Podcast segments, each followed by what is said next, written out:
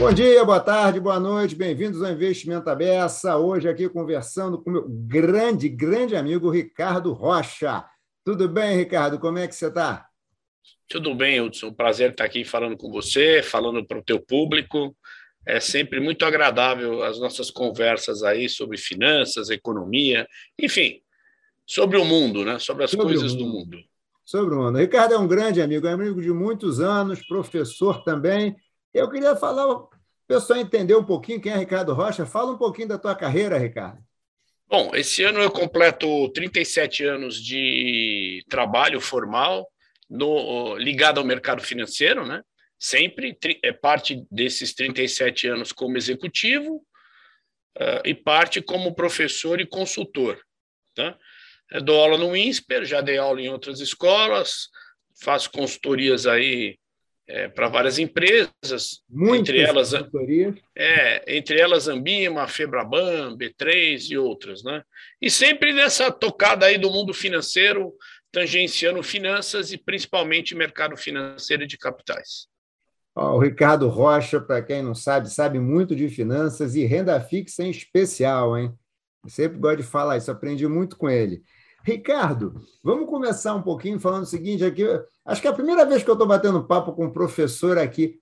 O que, que, você acha? Como é que é a vida de professor, Ricardo? Olha, é, ela é uma vida diferente. É, você tem um custo de preparar aula muito alto, que as pessoas não, não, não têm essa noção, né? Então, quando alguns colegas falam assim, pô, mas que legal, né? Você foi lá, deu uma aula de duas horas. É verdade. Eu, eu tive, às vezes, o cuidado em algumas vezes de curiosidade, principalmente quando é um tema novo que você conhece, mas você tem que estudar mais profundamente, de cronometrar o é. tempo que eu gastei para montar uma aula de duas horas. Gastei 12. 12. Isso porque, porque já sou um cara treinado, né? É, nesse tempo, as bases que eu fui pesquisar, os livros periódicos, o rascunho no A4, eu gosto muito de rascunhar no A4 antes de levar. Fazer um croquiszinho, né? É, às vezes eu pego o desenho do A4, crio um Wordzinho pequeno e depois eu vou para o PowerPoint, né? Ou às vezes nem vou para o PowerPoint na primeira vez. Se tem quadro branco, eu dou aula no quadro branco depois que eu amadureço a ideia, né? Então, assim, o professor ele tem esse custo de, de preparação grande, ele tem que estar antenado nos feedbacks para poder é, atualizar o seu material, né? O grande desafio no online foi, com, de alguma maneira, sem forçar a barra, convencer os alunos a abrir a câmera para você ter uma leitura facial e poder captar, eventualmente, alguma dificuldade. Né? Conseguiu, Ricardo? E consegui porque eu sou chato, Hudson. Talvez eu tenha sido o professor do, do INSPER com maior sucesso. Uma, uma, uma das dicas é, é eu, como dou disciplina eletiva, né? É, então, eu necessariamente não tenho prova, posso ter um trabalho, tem uma delas que é a CPA 20, e eu coloco lá 35% de participação. Então, o cara, e, e, parte do pressuposto que ele vai ter que falar e abrir a câmera. Né? Os alunos gostam quando eles entendem a importância. Né? E um ponto importante para quem quer ter a carreira de professor, não de pesquisador, né? A gente pode até conversar de professor pesquisador, mas professor que vai para a sala de aula, eu falo que vai para o front de guerra, né? que vai para o campo de guerra, é que ele é um ser meio ah, isolado. Né? Então, é, você, você é você e a sala de aula. Né? Então, você precisa gostar muito de estar no palco e de ter essas conexões, porque você que tem que comandar o show naquele momento. Por mais que você utilize metodologias participativas, como estudo de caso, simulação, aula invertida, né? É, lá no INSPER a gente fala muito de aprendizado centrado no aluno, né? mas uhum. você tem que comandar as atividades, porque você não pode deixar sem um comando. Né? É, então é diferente. Quando você é executivo, você normalmente não toma a decisão isolada. Hoje em dia, então, é quase que impossível que um executivo tome uma decisão isolada. As que, as que ele toma isolada são coisas básicas do job description dele. Mesmo assim, é, vejo você que, que recentemente estava lá na Ambima com uma equipe que gostava muito de trabalhar com você, você sempre ali pedindo a opinião de todo mundo, né? Porque hoje a gente precisa estar, tá, é, vamos dizer assim, muito bem é, alinhado, né? Na decisão. O professor está sozinho, mas é legal, assim, mas precisa gostar, né? Você é. é uma grata surpresa de professor. Eu fico inventando umas pessoas aí. Você já tinha feito mestrado, você já tinha, antes de fazer o doutorado, uma certa experiência, né? Mas eu costumo acertar. Você, Sérgio Saeg, outras pessoas, parece que tem o dom da comunicação, né? Precisa gostar de falar. E não uhum. só ter o que falar. Claro que tem, tem, tem que ter o que falar, né? Ah, Mas é, é, legal, é uma vida legal. É diferente, né? Para quem não sabe, o Ricardo foi um grande incentivador para fazer o doutorado. Foi um grande incentivador. Até hoje eu te agradeço muito o apoio do Ricardo. Ele me incentivou muito a fazer o doutorado e, por conta desse doutorado, eu consegui começar essa profissão de professor também, que eu adoro. Realmente é uma coisa que, eu, como você falou, tem que gostar, porque é isso mesmo, são 10 horas para preparar uma aula de duas, e é isso mesmo, decisão sozinho, tem que ficar o tempo todo professor só fica satisfeito quando vê que o aluno realmente está aprendendo, pelo menos que a gente conseguiu despertar o interesse, pelo menos, né, do aluno pela matéria, né? É, e, e, e você tem que sempre se motivar pela maioria, né? Então, obviamente, que toda crítica é bem-vinda, todo, todo, todo feedback meio negativo é bem-vindo, mas eu costumo dizer que assim, o importante são os bons, os que gostam, e se a maioria está gostando, aí você vê o que dá para ajustar, né? É, porque, na verdade, o, o, ponto é assim: o professor quer agradar a sala toda, não agrada ninguém. Né? E eu sempre falo, como eu coordeno projetos, você cumpriu o, o, o que estava planejado, cumpriu o programa, então, ok. Vai ter sempre um ou outro aluno que nunca estará satisfeito por diversas razões. E durante a pandemia, em alguns momentos, isso pode ter se tornado para um ou outro professor um, um desafio maior, né? Porque a, a, aquela rotina, principalmente na pós, essa foi a minha experiência, que o aluno saía do trabalho e era, mesmo saindo, correndo do trabalho, né? Porque um outro ponto é que as empresas também incentivam que o cara estude, não ajuda mais a pagar, mas também não libera o cara antes. Né? mas também cobra se o cara não tiver após, né? Engraçado, né? Mas assim, aquele momento que o cara saía, ele trocava um pouco o drive, né? Mas quando ele chegava na aula, ele tinha um certo apoio dos grupos, né? E aí é. cada um ia para o seu grupo, né? No mundo online, por mais que você e as ferramentas, inclusive, são muito boas para trabalho em grupo, eu, eu, eu, diria que quando voltar à normalidade, uma coisa que eu vou fazer dentro da sala é usar as ferramentas de trabalho em grupo, porque uhum. você consegue, ao invés de ser sempre os mesmos grupos, tá. você consegue embaralhar, e isso é positivo, né? É verdade. É, Agora, então ele estava acostumado meio que se apoiar nos colegas, né? Então sempre tinha aquele colega com maior facilidade de aprendizado, que liderava o grupo e que eh, tinha aquele outro colega ou a outra colega que tinha o caderno melhor das anotações, né? É, agora cada um está no seu recinto isolado, né? E é, assim tem, tem sido uma experiência legal. E eu já dei aula para alunos de pós que começaram a pós online.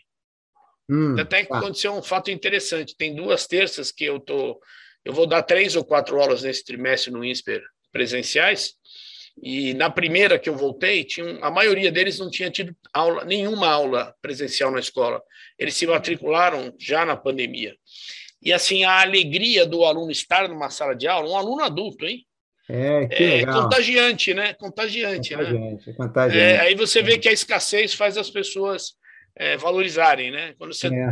você está assim, o ISPER é uma escola diferenciada no campus dela, tal, nas salas, né? quando o cara está acostumado, depois de um tempo o cara é aquele sujeito que que o avô era refugiado ou imigrante interno ou externo, passou fome, o pai mais ou menos, ele só come é, é, picanha e filé mignon, e o dia que a carne não está, sei lá, faltou um salzinho, o cara fala, ah, essa picanha aqui não tá legal, né? Você fala, pô, mas seu avô nunca tinha comido uma picanha.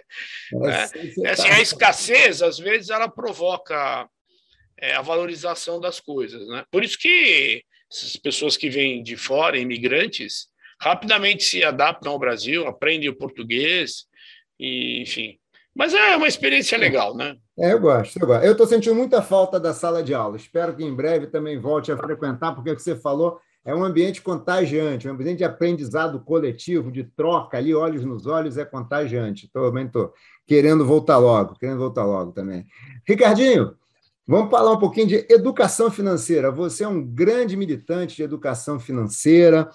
E aí, o que, que é por que educação financeira é importante para a vida das pessoas e por que as pessoas têm tanta dificuldade com esse tema, hein? Bom, é, educação financeira, é, junto com saúde, educação física, é, é, educação formal, né? São, são coisas que acompanham você na jornada, né? Então, você tem uma jornada onde você nasce e, sei lá, hoje as pessoas já estão chegando aos 80 fácil no Brasil. E é vão até os 80. São 80 longos anos, que não são tão longos. Quando você pega 80, multiplica por 52 e transforma isso em semanas, não é tão longo, não. Essa jornada não é tão longa, não. Mas, enfim, né? É... E o que acontece é que essa jornada, inclusive com a longevidade, é, a partir do momento que você despluga é, financeiramente da sua família, pai e mãe, que te, te deram a oportunidade de estar aqui, né? E te educaram dentro do que podiam fazer, e você se torna protagonista, cada um com uma idade, né? Porque não, não dá, as pessoas não são comparáveis, né? Nem os dedos são iguais, imagina as pessoas.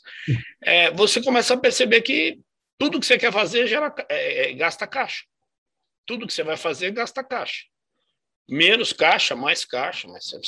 Então, a educação financeira ela é importante para dar a esse indivíduo, quando ele se tornar um protagonista das suas despesas, quando ele tem que assumir, que ele vai ter que se organizar. Então, ele tem que ter essa consciência, mas só ela parece o cara que só tem consciência na segunda-feira muda de opinião, né?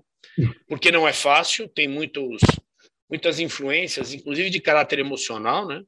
Onde a gente acaba, vamos dizer assim, é, tirando a pressão das coisas no consumo, né? ou no consumo não adequado, vamos dizer, né? É difícil falar não, porque a emoção fala forte, né? Então, se você pegar muito, eu já tive a oportunidade de medir isso em empresas, profissionais da mesma área, mesmo salário, família do mesmo tamanho, é, é, padrão de vida muito semelhante, um é poupador, o outro está sempre devedor. É, enfim, é, é, é, é, não, é, não é simples, né? não, é, não é muito simples. Não. Você acha ele pelo consumo eu, supérfluo, talvez, né? Eu acho que, assim, tem várias razões. Uma delas é que talvez aquele indivíduo, durante uma fase da vida, foi muito uh, contido no consumo, então Sempre que eu sempre falo para as pessoas, sempre que você for falar um não para seu filho, explique a razão. Nunca diga que aquilo é coisa de rico ou é coisa de pobre. Consumo é uma coisa que as pessoas têm direito de fazer desde que elas possam. Às vezes um cara me perguntou: você não acha absurdo o cara comprar a Ferrari? Eu falei: depende quem é o cara. Se for um jogador de futebol famoso e fosse eu, teria três. Depende. Mas não é porque eu não posso comprar que eu devo me endividar ou que eu tenho que ser infeliz. Não. Por isso que eu falo, educação financeira entra muito na questão é, da psicologia, né? Da, da, da, das atitudes das pessoas, é comportamental. E só que assim, é, no Brasil, é, ficou muitos anos num processo crítico hiperinflacionário. Nossa geração sabe disso, né? Eu Opa. brinco muito com muito com os alunos, eu dou uma arredondada, tem um, um índice de inflação lá do Sarney para o Collor, que se arredondar dá 85% ao mês. Tá. E não era, era 84 e pouco. Bom, mas aí didaticamente fazer a brincadeira faz sentido. Porque você pega os 85 e capitaliza 12 meses, dá 160.616,6. Aí eu brinco com os alunos e falo assim: ó, superou o número cabalístico, que o número cabalístico é 666. Esse é 6666, ou seja, a inflação é uma coisa do demônio. E segunda coisa que aí é verdade, dá para você fazer uma piada, é que Sarney, Collor e Itamar tem seis letras. Bom, são as coincidências do mundo. Né? Olha então, só, essa, essa, essa influência hiperinflacionária leva as pessoas a viver sem planejamento, né, Hudson? Então, é, é, é difícil. Agora, recentemente, para quem acha que não tem nada de bom acontecendo no Brasil, né, está tendo muita coisa ruim, mas tem algumas, alguns eventos positivos. Por exemplo, a reforma da Previdência. A reforma ideal não existe, porque você tem que, ao longo do tempo, você vai fazer ajustes. Né?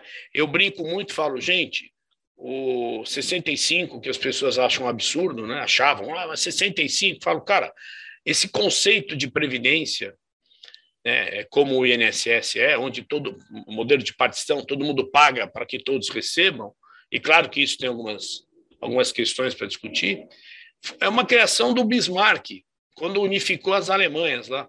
E ele morreu antes dos 65. Ele criou a regra e não conseguiu aposentar.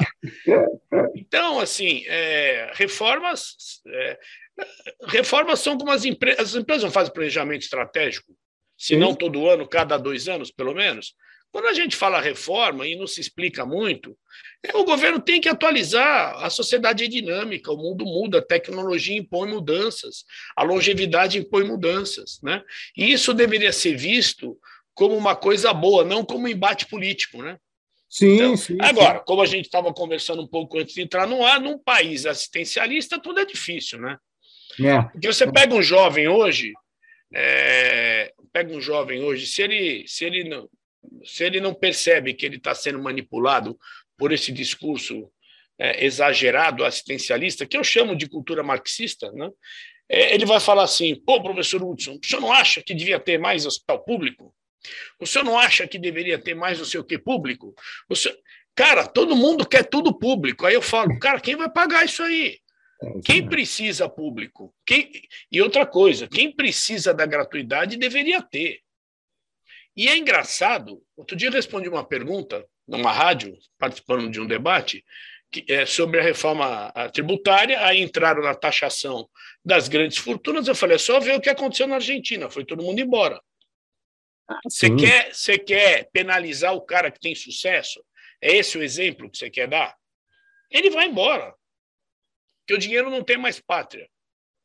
É, não, é com isso? certeza, com certeza. Com Aí certeza. eu falei lá para o jornalista, Falei, pois é, porque eu acho que ele pensava isso também. Eu falei, pois é, o mesmo grupo que quer taxar fortuna é contra cobrar a universidade pública. Então dá para entender? Porque é o seguinte: se quem tem um pouco mais de dinheiro você vai taxar o patrimônio, se a família pode pagar, tem que pagar. Se é um Sim. pagamento simbólico, tudo bem. Né? Mas, ah, mas o cara tem um direito adquirido. Peraí, mas é a mesma coisa, cara. Você quer tributar o pai dele, que tem alguns milhões, mas ele vai estudar numa federal, numa estadual e não pode pagar. Aí tem uma injustiça Sim. fiscal. Se o cara pode, não estou dizendo para comparar com uma privada, mas se o cara pode, paga, aumenta o número de vagas. Então, o Brasil é um país do direito adquirido e das pessoas serem assistencialistas. É difícil mudar, né? É, é difícil mudar essa visão. O Salim Matar, que estava lá nas privatizações e saiu, ele deu uma declaração para o Pânico que eu achei ótimo. Ele falou: olha, todo mundo está falando em golpe de Estado, aí o golpe de Estado foi a Constituição de 88. Por quê? Primeiro que deu um azar do caramba. 89 caiu o Muro de Berlim. Então essas ideias começaram a ser destruídas. Né? E a gente prometeu dar tudo para as pessoas, mas ninguém falou como é que nós vamos dar, com que dinheiro. É, mas a, o Brasil ele tem uma tradição, com certeza, anterior, mas com certeza Vargas para cá, de alta intervenção do Estado e do Estado patrimonialista, do Estado paternalista. Né? Isso é uma coisa que vem da tradição brasileira, é uma é. coisa que dá muito voto, né? E, tá. infelizmente, isso Eu... é, né, hoje, né? Eu me lembro que tem pesquisa que mostram que as pessoas têm mais tolerância com roubo, com corrupção, do que com privatização. Ou seja, as pessoas toleram a corrupção, mas acham privatização um absurdo. É que às vezes é uma concessão, né? Na verdade, você não privatiza completamente, é uma concessão que você dá para que o serviço possa ser de melhor qualidade e, e o Estado possa gastar com outra coisa. E alguns estudos mostram, Hudson, que com o, o Estado Novo, com Vargas, quando ele nacionaliza as empresas prestadoras de serviço, energia, gás, né? É, e ele, ele tem que parar de gastar dinheiro com educação. Ai, Porque eu faz uma coisa, eu faz outra coisa, né? Ó, o que você estava então, falando nisso, o dinheiro é finito, né? Dinheiro é o só, cara, o bolso é curto. Então, na medida que eu tenho que cuidar do monte de brás da vida, eu não cuido dos brasileirinhos. É isso aí. É melhor cuidar dos brasileirinhos. Porque hum. você faz políticas inclusivas, são importantes, são socio-raciais, são super importantes, são. Mas se você desse uma, uma, um ensino básico de qualidade, top, para todo mundo, você não precisava dar nada, porque as pessoas iam concorrer. É, é claro que você poderia ter, dar um bônus se o cara fez escola pública, tal. não vejo nem, nenhum empecilho nisso. Mas o ponto é que você prefere trabalhar já com jovens adultos. Era melhor trabalhar com crianças. Sim, sim, sim. É o modelo da Coreia do Sul. Né? A Coreia do Sul, nos anos 60, é um país miserável. Né? É, que, que ele faz? Uma reforma no ensino, onde ele pega primeiro o básico, depois o que seria aqui o, o antigo é. ginásio, né, que não tem mais, depois vai no ensino médio, o antigo colegial, até chegar na universidade. Se você é. qualifica o indivíduo, ele não precisa de nada. É, claro que verdade, você pode ter políticas afirmativas, porque a gente sabe que não é fácil você romper condições socio-raciais. Isso ninguém precisa é, querer explicar, porque acontece mesmo. A gente sabe disso, a gente é do mercado financeiro, o próprio mercado tenta, não é fácil, tem, existe, você pode chamar do que quiser, não sei se é um preconceito, mas existem dúvidas né, entre A e B. E, então, se, políticas afirmativas são importantes, mas se você deixasse todo mundo no mesmo padrão, e esse padrão alto, é. Essas dúvidas vão sumir, né, cara? Eu acho que, na verdade, cara, são coisas complementares. Né? Eu acho que o Brasil tem um calo muito grande, que é o que você falou em relação à Coreia, que é o fato de a gente não, não tratar a educação como prioridade. Que nem é questão de recurso, porque pensando sobre o percentual do PIB, o Brasil não gasta pouco com educação. Não, gasta muito, mas gasta mal, talvez. Exatamente. Aliás, o gasto público brasileiro costuma ser mal feito, né? Ele é de baixa produtividade. É, porque você não, você não mede né, o impacto, né? Porque é, é claro que medir o impacto não é fácil, mas também não é impossível. Você pega, por exemplo, um transporte coletivo, se você fosse fazer um, um, uma medição de impacto correta, correta, você contrataria não um instituto de pesquisa para não dar margem a interpretação, mas alguns, e vai medir um usuário. Vai perguntar o que ele acha. Sim. Eu sempre falo, ninguém anda no Brasil. Primeiro que São Paulo é uma cidade de maluco, né? Porque 7, 8 milhões andando de ônibus, acho que talvez seja o único lugar no mundo, com exceção da Ásia, mas aí são países que têm um bilhão de pessoas. Aí não é, não é padrão de comparação, né? É, 7, 8, 9 milhões de pessoas por dia usando ônibus. Na pandemia diminuiu um pouco. E o pessoal continua insistindo que esse modal é o. Você tem que chegar e falar: olha, não é o modal, ele não é o. Mas eu não vou botar trilho antes de 100 anos. Então, vou tentar te dar um ônibus mais limpo, com ar-condicionado, com uma, acesso à internet. Mas não vem vender que isso é bom. Não é bom. Sim, boa. Ninguém boa. quer entrar, ninguém quer ir para o trabalho com uma lata de sardinha, uma, uma, sardinha dentro da lata. Ninguém. Só, ah, mas andar. É, mas o cara anda no metrô de Nova York e o metrô é sujo, mas o cara está de férias. O brasileiro que fala isso está de férias, ele não pega o metrô de Nova York no Rush, ele não está trabalhando. Ele, né, é, Nova York, Londres, aonde quer que seja. Né? Então, acho que aqui a gente precisa ter. É, assim, e, e o, esse, esse tema educação, e voltando para a educação financeira, é fundamental. E essa jornada é, da educação financeira é o que vai mudar a trajetória desse indivíduo e provavelmente dos filhos e dos netos, né? Ou Sim. seja, se você tiver uma trajetória adequada, você vai educar melhor e o resultado vai ser sempre positivo, né? Uh, em termos você de, acha de... que a educação financeira ela funciona como um freio muitas vezes para você domesticar algumas emoções mais que ficam mais atiçadas de consumo, de gasto exagerado?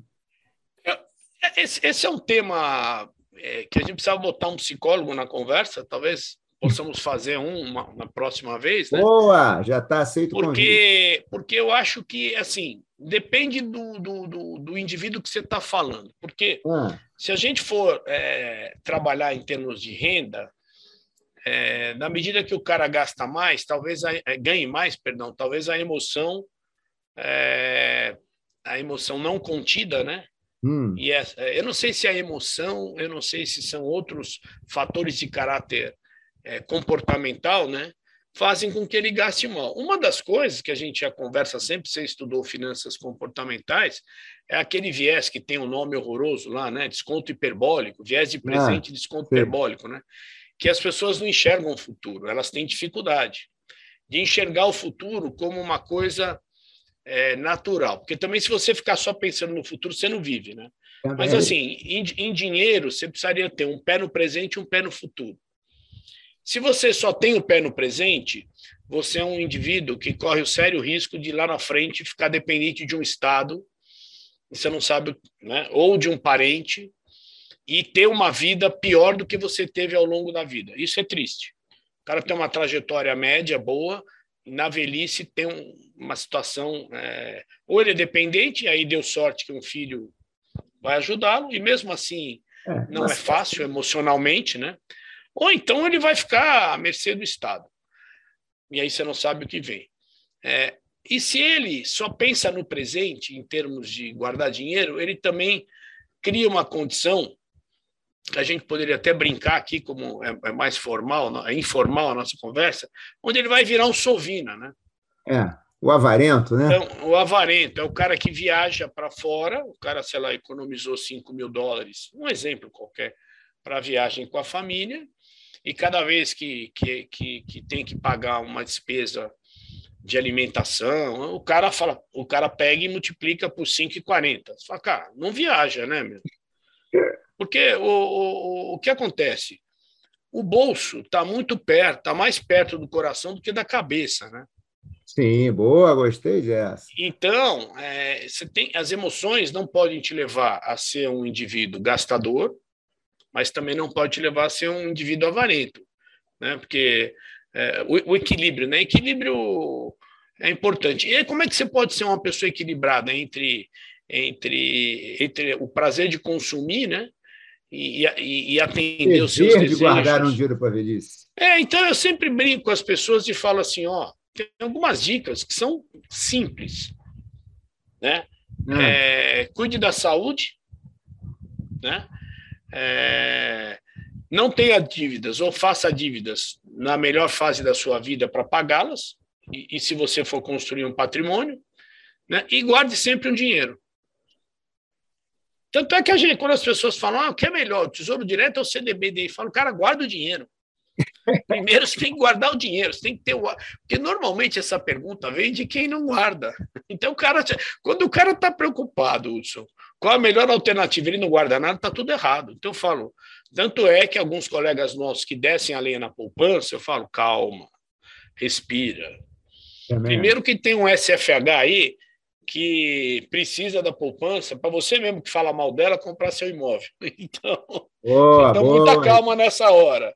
Segundo, que para o cara que não guarda nada, é, pode ser que começar pela poupança faz sentido. Eu vou dar um exemplo para você, para todo mundo que te segue aí nos, no, no, nos seus canais, na, na, nas redes sociais.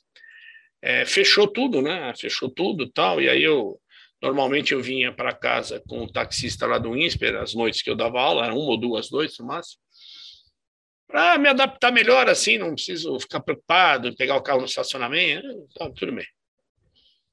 Aí fechou as aulas online. E quando eu reabri um pouquinho, não as aulas, mas as atividades, eu estava indo fazer umas consultorias e na volta eu escrevi para o cara: ah, você está por aí na Vila Olímpia, você não quer me levar para casa? Ah, eu dei uma preferência para o camarada aqui, né? Sim. Aí o cara, eu falei: aí, e aí, Vitor, como é que foi? Ele falou: olha, de tanto você e o João Masco há 20 anos falar que tem que guardar dinheiro, e me encherem a paciência, o Márcio é um professor nosso lá de economia, né? Eu guardei 110 mil reais, cara. Quando veio a crise, na poupança. Quando veio a crise, chamei minha mulher, meu filho, e falei: respirem, calma. Ih, que legal. Calma. Vamos manter nossa vidinha aqui. Talvez um presentinho mais caro, uma coisinha. Eu não quero ninguém triste, ninguém de cara feia. Aí eu falo: isto é educação financeira né? porque é um profissional que vive da demanda por transporte, que tem a concorrência do Uber Isso. e que teve a consciência de guardar. E, e para esse tipo de profissional, podia ser um uberista também, não só um taxista, a poupança é muito bom. Por quê? E por que, que é bom? Sobrou 30 reais, ele para em frente à lotérica e ele tem uma multidata, ele vai lá e aplica. Agora, querer que um cara desse vá começar a montar portfólio, comprar um COI, as pessoas complicam a vida. Então, educação financeira não é, a princípio, ficar dizendo para o cidadão onde ele põe o dinheiro dele. Aí eu já estou entrando no planejamento financeiro, que é lá na frente. Tá, por favor, dá um. Continua. É, lá na frente. E depende muito do indivíduo, né? A gente sabe que, por mais absurdo que pareça, os estudos mostram que tem gente que compra capitalização, que não é investimento, né? É um seguro com premiação, onde você não recebe nem o principal, você recebe menos do que o principal corrigido, porque, segundo eles, ele só vai mexer no dinheiro lá na frente. E que se ele colocar na poupança, ele resgata. A mesma coisa, por isso que consórcio, né? Aí o mesmo cara que mete o pau na capitalização compra consórcio. Outro dia eu peguei um cara e falei, amigo, veja você, o que você tem que analisar é o seguinte: uma pessoa esclarecida que estudou finanças, comprar capitalização só tem explicação. Ele quis ajudar o caixa lá. Oh, isso é mesmo. Isso é mesmo. Só, só isso. O gerente pediu para comprar, compra aqui para Só isso. Tá. É, ou ele tem uma PJ e ele quer a reciprocidade. Só isso. Ele, não, ele sabe que aquilo não, não vai retornar para ele. Mas a pessoa que não tem essa noção, ela compra, mas é ruim. Então por que você compra consórcio? Sabe porque é bom? Também não é bom. Se você for fazer a comparação, você está pagando para poupar. Sim. Veja, eu não estou falando mal de nenhum dos dois produtos. Eu estou dizendo que para cada pé descalço tem um chinelo velho. Mas você está certíssimo. É? Está certíssimo. O que não pode ser, é, assim como também não faz sentido o cara pegar e comprar 100% do portfólio dele em ações. Assim como não faz sentido discutirem por aí, como tem muita gente me, me, me questionando, ah, mas uma carteira de ações ela devia ser circulante. Eu falei, ó, oh, não sei, precisa pegar um texto aí de finanças e discutir isso, porque eu não vi ninguém comprar ações para reserva de emergência. É, eu nunca. Não, mas ações têm liquidez. Falo, depende, meu amigo. Lá em março do ano passado, nada tinha liquidez. Né? É, não. Um dia de... Então, veja, o, o, o, ponto é que fica, se fica muito preocupado em, em influenciar, e está cheio de influenciador digital, no que investir. Mas esse não é o primeiro passo. É por que precisamos ter uma vida financeira equilibrada? Né? E aí, se você olhar ah, o mundo todo, e fosse perguntar para as pessoas, né? sabe aquela coisa que você tem o, o, o a, a, garrafinha do Aladim lá, tem três desejos? Né? É. Você perguntar dois desejos, o terceiro eu não sei qual seria, porque cada um tem o seu. Mas doze eu me arrisco a dizer que todo mundo ia pedir as duas coisas: vida longa com saúde e ser feliz. Ser feliz é consumir. é viajar, é ir para o entretenimento, é ir no jogo de futebol. Né? É, porque eu não sou um, um, um, um, monge que vai ficar lá no alto da montanha escavada a 3 mil metros rezando. Admiro quem, quem, quem faz isso, mas não é a maioria da população. As pessoas querem felicidade e vida e longevidade com saúde. Precisa ter dinheiro para as duas coisas. O terceiro pedido para o gênio, cada um pede o que quiser, para o seu time ser campeão, sei lá eu. Mas os dois pedidos serão padrão no mundo inteiro. Quero viver muito com saúde e quero ser feliz. O gênio falou: ok, meu filho, precisa guardar dinheiro. Precisa Se guardar. você não guardar dinheiro. E aí é engraçado, porque, é, obviamente, né, eu tive muita influência na minha infância de alguns autores. Né?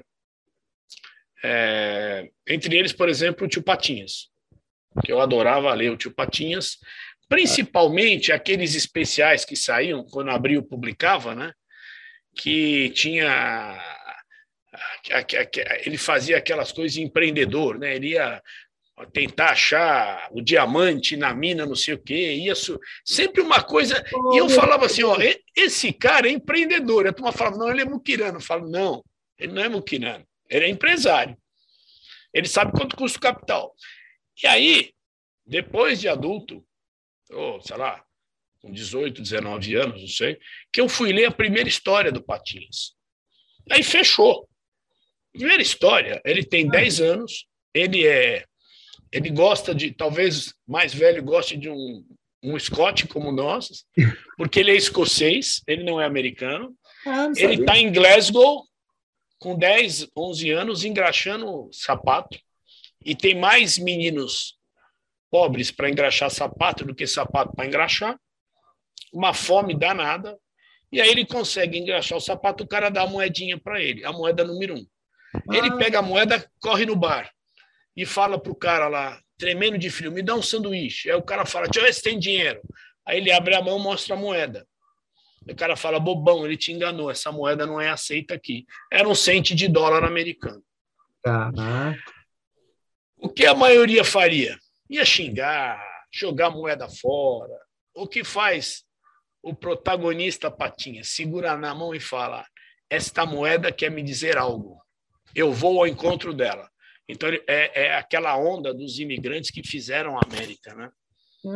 Então, ele é um cara empreendedor. Ele é um cara... Por isso que a Disney não tem, não tem um, um, um, Você não compra nada do Patinhas lá. Porque ele, ele, se, ele, se ele tivesse lá, ele ia falar: não, não, para de comprar, guarda um pouco de dinheiro. Você está gastando muito. Né? Então, é, é isso. ótimo, Ricardo. Por isso que os dois desejos dependem de você guardar dinheiro. Pode guardar mais, pode guardar menos. Ninguém precisa ficar milionário. Isso é uma coisa importante, né? Mas o desequilíbrio só gera problema, né? É, é muito difícil, né? E você falou um ponto também que eu acho que é o seguinte: a gente vê muita gente falando de produto, produto, produto, é um tal de assim, me dá, me dá a impressão que as pessoas, na verdade, estão querendo é, uma nova técnica de empurrar produto, né? Que é toda hora, cada hora tem um produto da vez. Uma hora é o FI, teve uma hora que foi COI, teve uma hora que é fundo imobiliário. E eu acho que esse não é o problema. Eu concordo com você. A primeira questão é guarde. Tenha consciência, faça um esforço para guardar. Que não é fácil, é o que você falou. Todo mundo é quer é difícil. Sair, é difícil. Beber, passear, ninguém quer guardar dinheiro. As pessoas guardam porque têm consciência que vão precisar daquele dinheiro, né?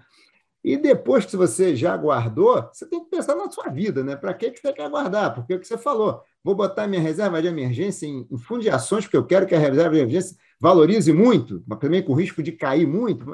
A reserva de emergência, acho que de uma hora para outra pode virar pó, vamos dizer, exagerando aqui. Então, assim, o ponto é, o que, que você quer com esse dinheiro? Você quer que sonhos, né? que planos você quer conquistar? Tem que ver. Isso, então, exatamente. Dinheiro, né? O que, que você pode correr mais risco, o que, que você pode correr menos risco.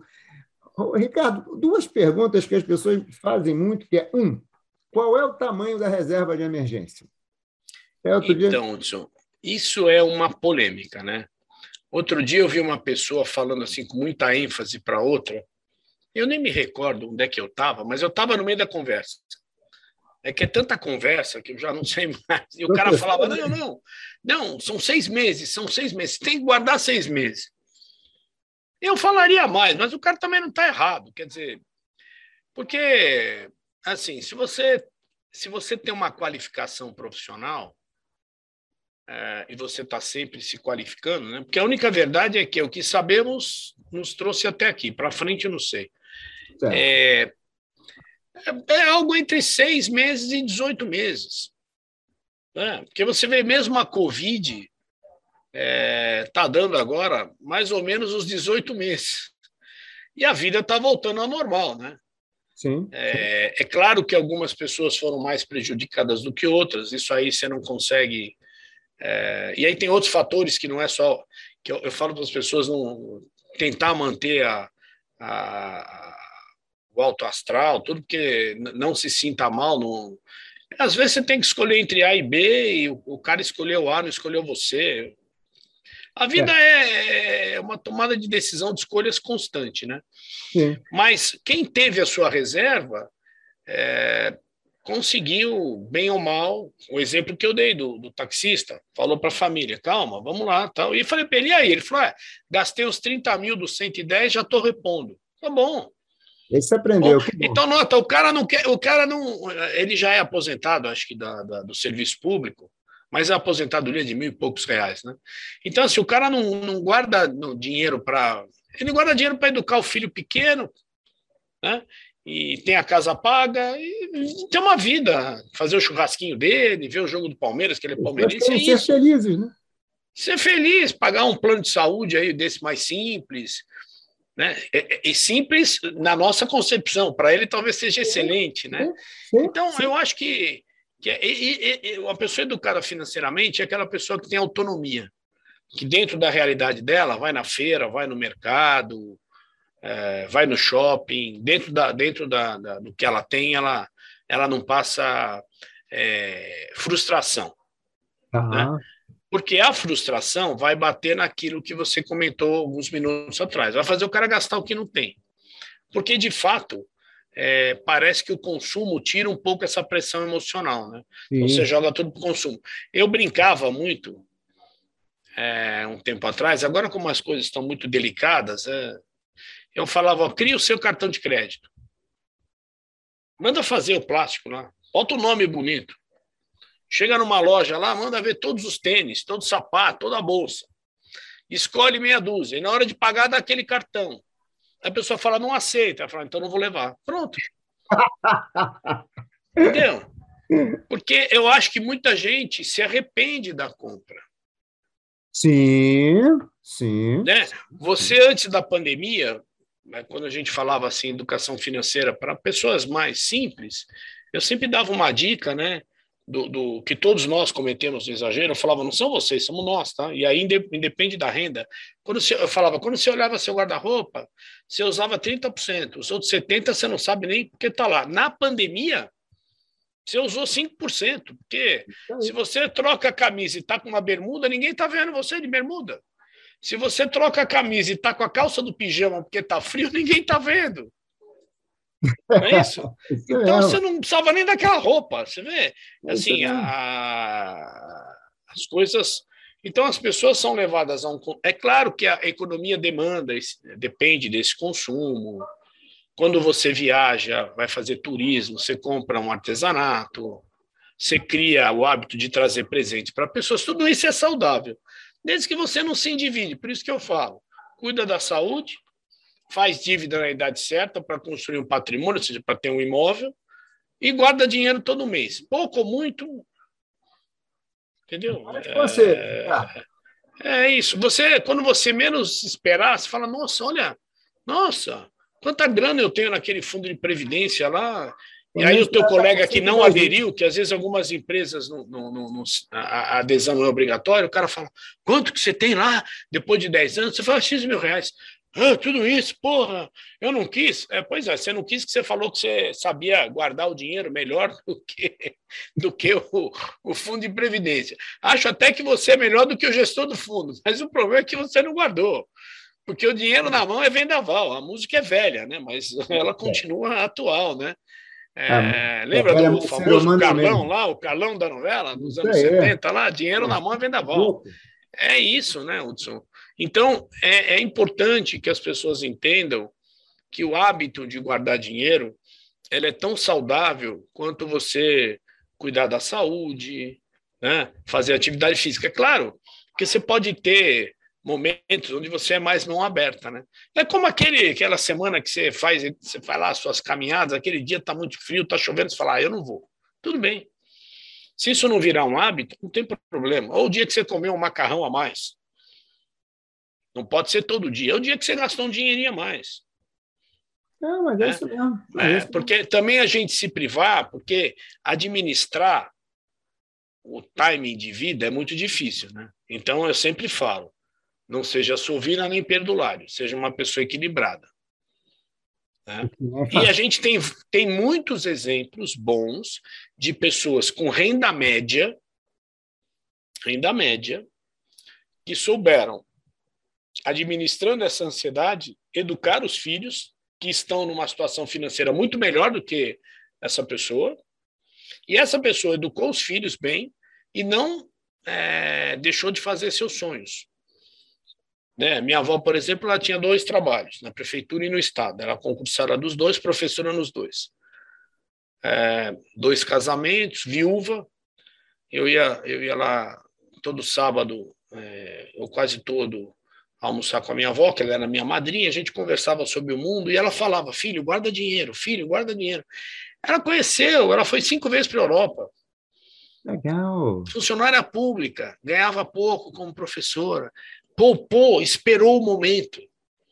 Né? Qual era a preocupação da minha avó? Olha, eu quando ficar doente, eu não quero que ninguém gaste um centavo comigo. Vovó teve Alzheimer, deixou o dinheiro e manteve a qualidade de vida dela. Então você vê. O, o, agora, o planejamento é que vai levar a gente a isso. E um pouco de paciência, né? Entendeu? Assim, é muito difícil você. Por isso que comparação não é bom. Você se comparar com os outros não é bom. Cada um tem uma trajetória, cada um tem um, uma visão de risco diferente, né? Agora, acho que assim, se a gente voltar para o passado, não tinha nada. Agora tem. A minha preocupação é com muito influenciador digital. Então eu vejo assim, por um lado, uma preocupação dos órgãos regulamentares de ficar vendo se um professor deu uma recomendação ou não, que não deve se ele não for analista, né? Mas, por outro lado, vejo um monte de influenciador falando um monte de bobagem e ninguém fala nada. É, está. É então, nós, é, é, então, nós estamos no, no, nos extremos, né? Não, é, é uma situação que. Então, é. É um fenômeno novo e, com certeza, a reação, em algum momento, vai ter uma regulação melhor, né? Precisa... É, eu até brinco, daqui a pouco o STF vai prender alguém aí que mandou comprar ou vender uma ação do jeito que eles estão judicializando todas as discussões no Brasil, né? É... Infelizmente, eu vou ter que fazer uma última pergunta, porque o nosso horário está chegando. É, passou aqui. rápido, passou é, rápido. É, passou muito rápido. agradável. Eu, aqui, olhei assim, né, como é que eu faço para cortar o meu amigo Ricardo? Fiquei até com pena aqui, mas é que o tempo vai passando. Ricardo, um ponto que é o seguinte: é, a gente está vendo agora uma subida de taxa de juros e tal, né? É, e eu estou vendo muita gente faz isso, faz aquilo, faz isso, porque a taxa de juros subiu, então tem que dizer, o que, que você acha? Taxa já está subindo. O que, que uma pessoa que é um pequeno poupa-bolda deveria fazer? Olha, assim, se a gente for ver uma pessoa equilibrada, com perfil, é, um API aí com perfil entre conservador e moderado, né, ela sempre deveria ter 60%, 65% do dinheiro dela na renda fixa, para começar. Tá. Né? Ah, aí ele, ele, sempre tem que olhar o seguinte: o quanto eu estou olhando para o futuro? Aí IPCA mais juros. Se é tesouro direto, se é um CDB dentro do Fundo Garantidor de Crédito, se é uma debenture. O produto pouco importa, mas se, desses meus 60, 65, o que eu olho para o futuro, e futuro para mim é cinco anos para cima, é IPCA mais juros. E no Brasil, mesmo com a redução do juro para dois da Selic, é, o ano passado aí, é, os papéis IPCA mais continuaram pagando bem. Né?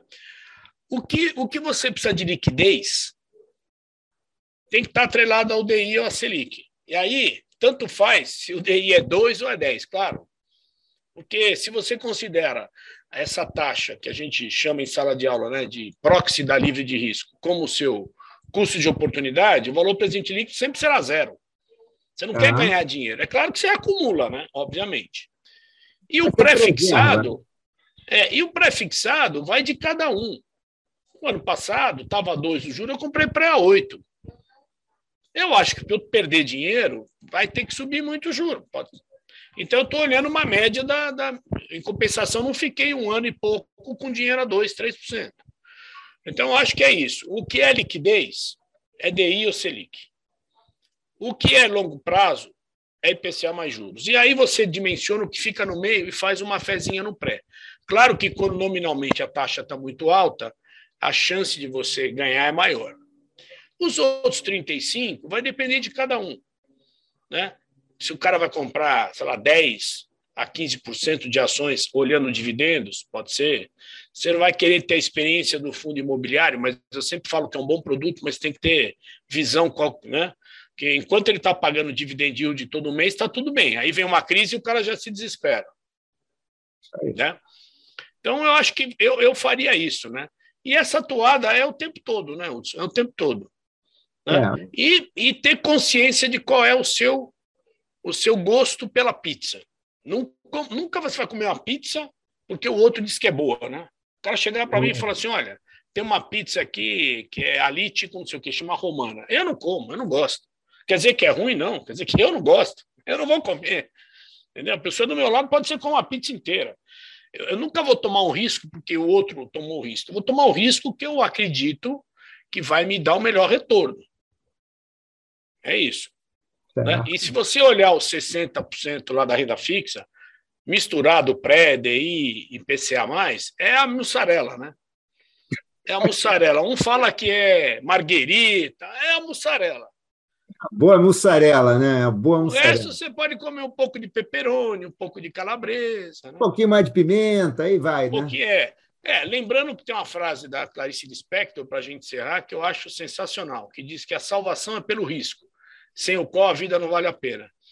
Mas complemento com a frase do herói de guerra Jorge Patton: assuma riscos calculados. Isso é bem diferente de ser imprudente.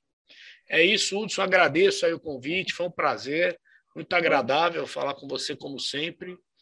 Ricardo. E como eu... diz as companhias aéreas, espero revê-lo e o, você, como comandante aí da sua nave, espero revê-lo numa ocasião próxima aí. Não, com certeza. Ricardo, foi um prazer conversar. Conversar contigo é sempre um prazer, né? Sempre um prazer. Para eu, a conversa gostosíssima. Muito obrigado pela conversa, muito obrigado mesmo. Vamos nos ver em breve aqui nesse programa e, ainda antes disso, estaremos almoçando em breve também. Ah, com certeza.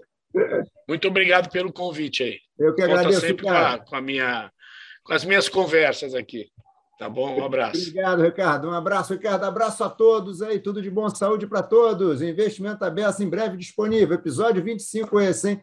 Grande abraço para todos. Obrigado, Ricardo.